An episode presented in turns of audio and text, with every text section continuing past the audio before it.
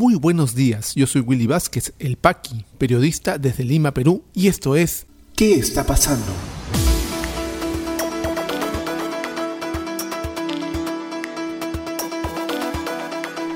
Estas son las noticias de hoy, miércoles 17 de marzo de 2021. Presidente Sagasti, estamos en un cuarto intermedio entre una segunda y una posible tercera ola. Martín Vizcarra enfrenta hoy pedido de prisión preventiva por 18 meses. Paro de transportistas afecta el traslado de pasajeros y la distribución de oxígeno medicinal.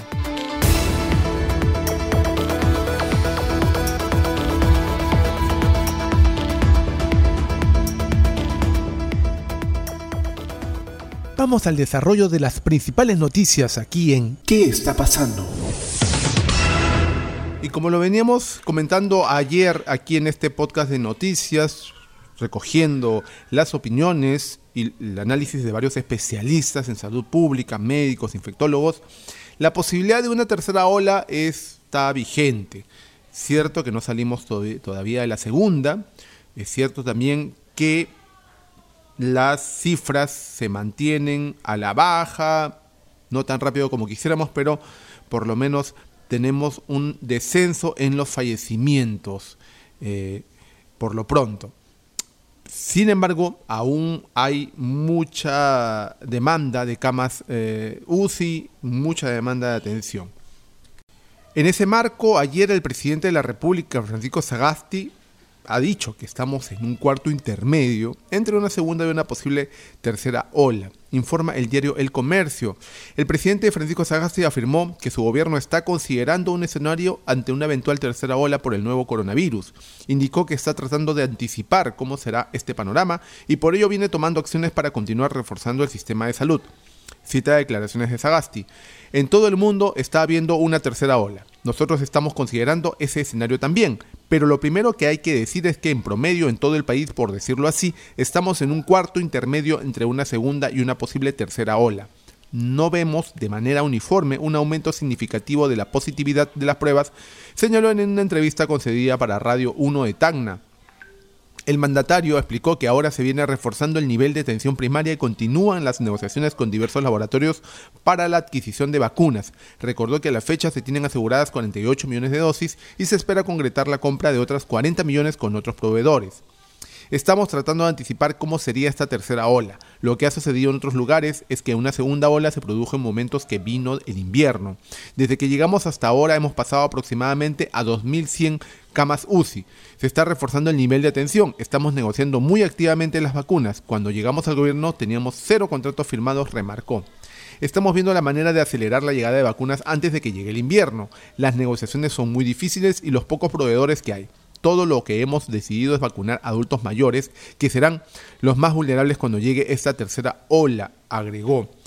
Bien, eso es lo que está haciendo el gobierno. Eh, el sistema de vacunación continúa todavía a paso lento y eso se debe mucho a las lotes, a los lotes que llegan de vacunas de los laboratorios. No son todos los que necesitamos en este momento y por eso la campaña de vacunación eh, avanza, sí, por supuesto que avanza, pero a paso lento y preocupa todavía pues que los índices de positividad, los índices de contagio continúen altos, pese a que se han relajado desde esta semana aún más las restricciones en lugares, en regiones donde el riesgo es muy alto. Vamos a ver pues qué resulta en una semana más o menos que es cuando se mide los efectos de las medidas tomadas. Por lo pronto, a seguir cuidándonos de la mejor y más extrema manera posible. Y hoy es un día decisivo para el expresidente y hoy candidato al Congreso Martín Vizcarra, porque ahora se define el pedido del fiscal Germán Juárez Atoche contra él para una presión preventiva de 18 meses. La jueza María de Los Ángeles Álvarez será la que tomará la decisión. Em, informa el diario Perú 21. Eh, para el fiscal Juárez Atoche, Vizcarra ha demostrado que puede influir en la declaración de testigos, como lo hizo con su ex asistente Karen Roca, y de esta manera obstruir la investigación que se le sigue. Según la hipótesis fiscal, el expresidente recibió 2.300.000 soles en sobornos entregados por empresas del Club de la Construcción a cambio de adjudicarse las obras Lomas de Hilo y el Hospital de Moquegua Por ello, por ese peligro procesal, es que el fiscal pide la prisión preventiva. El integrante del equipo especial Lavallato ha consignado como elementos los diálogos grabados por Roca en Palacio de Gobierno en 2019 en los que se escucha a Vizcarra instruir a sus asesores a que mientan ante Fiscalía cuando les tocara declarar por el caso Swing y complementa con una declaración del testigo protegido 2020-141, en la que señala que por disposición de Vizcarra se pagó coimas a Richard Cisneros por guardar silencio, aunque Cisneros niega esa aseveración. Esto es absolutamente falso, el testigo, testigo tendrá que probar lo que dice, expresó el cantante Richard Cisneros consultado por Perú 21. Bien, la jueza Álvarez no es lo único que va a determinar. Ya determinó ayer el congelamiento de 21 propiedades del expresidente, y esto fue a pedido de la Procuraduría. Se han congelado 21 propiedades de Martín Vizcarra. Entonces, informa RPP Noticias, el Poder Judicial ordenó que se inmovilicen un total de 21 propiedades que se encuentran a nombre del expresidente Martín Vizcarra. Con esta decisión judicial el exmandatario no podrá transferir ni vender dichos bienes, ello con el fin de que asuma el eventual pago de la reparación civil que tendría que realizar de ser encontrado responsable por la presunta adjudicación irregular del Hospital de Moquegua y el proyecto Lomas de Hilo. En su declaración ante el fiscal Germán Juárez, a cargo de la investigación, Martín Vizcarra había sostenido que solo tenía nueve propiedades a su nombre. Al conocer esta información, la Procuraduría ad del caso Lavallato realizó una búsqueda en registros públicos sobre los bienes a nombre del jefe de Estado. Así se encontró que no tenía 9, sino 21 bienes en los que aparecía como propietario, 18 nombre de él y de su esposa en y 2 en propiedad con su hermano César Vizcarra y uno como único propietario. Por ello, con el fin de asegurar eventual pago de la reparación civil, la procuradora junta Marilyn Vega solicitó al fiscal Germán Juárez que las 21 propiedades encontradas sean congeladas, sean inhibidas. El fiscal evaluó e hizo suyo el pedido de la Procuraduría ad hoc y luego solicitó al Poder Judicial que se congelen dichos bienes. La justicia finalmente aprobó los congelamientos. La jueza Álvarez aprobó ayer el congelamiento de esos 21 inmuebles de Martín Vizcarra. Al parecer encontramos mentira tras mentira en el expresidente. Dijo que tenía 9, solo va su nombre y son 21 las propiedades. En fin, hoy sabremos, en todo caso, dependiendo de la celeridad con que se tome este tema, si esta jueza, eh, Álvarez, determina que haya prisión preventiva contra Martín Vizcarra o no. Igual nosotros hemos advertido que este tipo de acciones que se dan en medio de una campaña electoral oscurecen un poco el proceso de los comicios, ¿no? Lo mismo dijimos con la señora Keiko Fujimori de nada le, perdía el fiscal Domingo Pérez en presentar la acusación el 12 de abril. No había ninguna diferencia. Tampoco eh, pedir la prisión preventiva el 12 de abril para el señor Martín Vizcarra, cuando ya han pasado las elecciones y nada habría cambiado. Porque de ser elegido congresista, el señor hasta no, hasta no jurar, no de ser entregadas sus credenciales como congresistas, no tiene la inmunidad eh, que esto acarrea. Así que vamos a ver cómo va este tema. Igual nos preocupa un poco que esto se dé en pleno, en pleno proceso electoral. Y el país está viviendo otra crisis, pero ya desde el sector civil, digamos. Los transportistas de carga interprovincial están haciendo una huelga nacional indefinida que está afectando no solamente a los pasajeros que se transportan de un lugar a otro, de una provincia a otra, porque hay bloqueos de carreteras en todo el país, sino también la distribución de oxígeno medicinal. Es muy grave. ¿Qué ha dicho el gobierno con respecto a este tema? Informa RPP Noticias. El ministro de Transportes y Comunicaciones, Eduardo González, señaló que el gobierno ha planteado propuestas que permiten soluciones inmediatas a los problemas y reclamos que ha presentado el gremio de transporte de carga pesada que acatan desde el último lunes un paro nacional indefinido. En una entrevista con RPP señaló que en la reunión que sostuvieron hoy con los dirigentes transportistas han quedado dos temas grandes. Uno, vinculado al precio del diésel y otro al reclamo sobre la devolución del impuesto selectivo al consumo, manifestó. Eduardo González instó al gremio a mantener las vías libres para garantizar el pase de vehículos y de aquellos que transportan oxígeno y vacuna. Tenemos que respetar el derecho de las personas a tener que circular por las vías del país, manifestó. En la reunión participaron también los viceministros de Transportes, Economía, Hidrocarburos y Gobernanza y Ordenamiento Territorial de la Presidencia del Consejo de Ministros. Pero ¿qué demandan los transportistas de carga intraprovincial en el país? Rechazan el incremento del precio de los combustibles y demanda el reintegro total del impuesto selectivo al consumo, ISC. Además piden que el Estado luche contra el transporte informal de carga de pasajeros y que se les devuelva el 30% del sobreprecio que se cobra en los peajes. Y como no se ha logrado nada en esta mesa de negociación con el Ejecutivo, están bloqueando vías aquí en, la carretera central y no en zonas alejadas a la ciudad, sino en la mitad de Ate. La gente tiene que estar trasladándose de este, la zona de Ate, digamos, a las, a las zonas donde quieren, necesitan llegar, porque las carreteras están bloqueadas por estos transportistas y los que logran, las automóviles que logran pasar, son intervenidos por estos transportistas, por estos eh, protestantes, les pinchan las llantas, los violentan y esa no es la forma, pues, para nada de protestar. Si bien es cierto, el sector de transporte interprovincial ha tenido una mm, función primordial en, durante la pandemia, en donde han trasladado alimentación, medicinas y demás.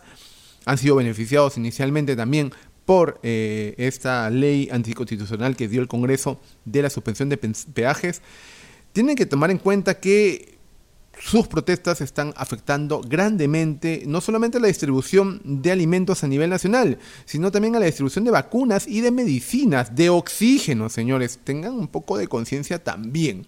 Siéntense, continúen sentados en la mesa de negociaciones, liberen las carreteras y eh, traten de llegar a un acuerdo, no en desmedro de la salud y de la seguridad de todos, por favor. Esto es grave, y el gobierno debería hacer también lo propio, no cerrarse a tantas exigencias y establecer un canal abierto de diálogo y de propuestas que puedan ser cumplidas. Ya regresamos con mucha más información aquí en ¿Qué está pasando? Y este podcast llega a ti por un gentil auspicio de La Mamina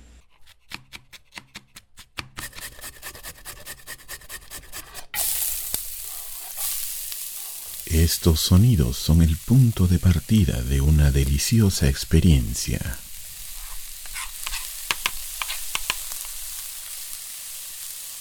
La mamina, lasañas, pais y más.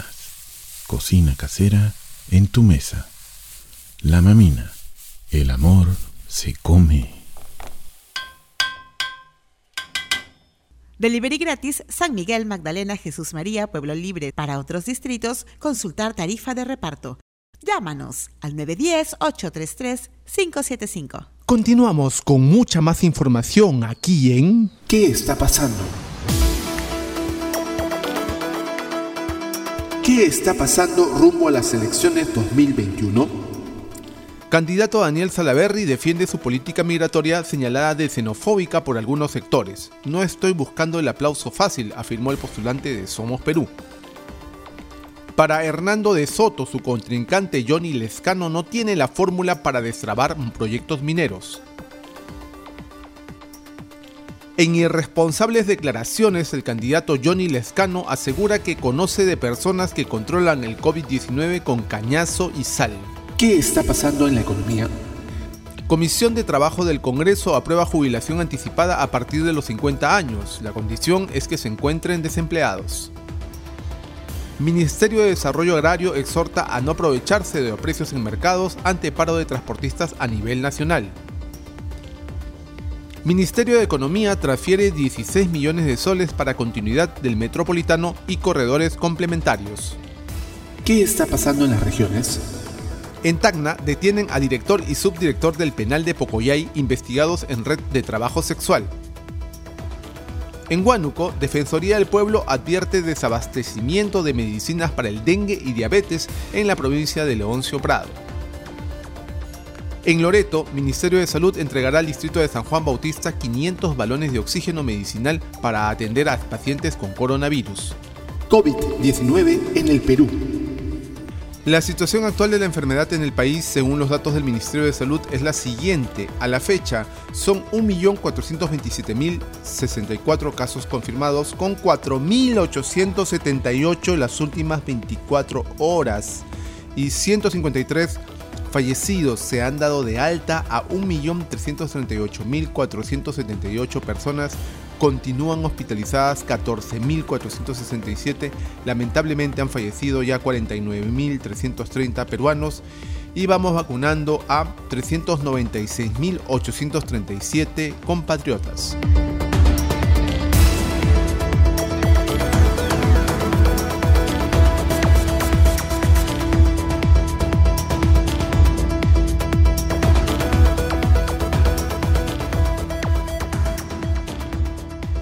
Si te interesó este podcast de noticias, recomiéndanos con tus contactos porque estaremos enviando este audio todos los días para que puedas tener una aproximación noticiosa a lo que está pasando en el país.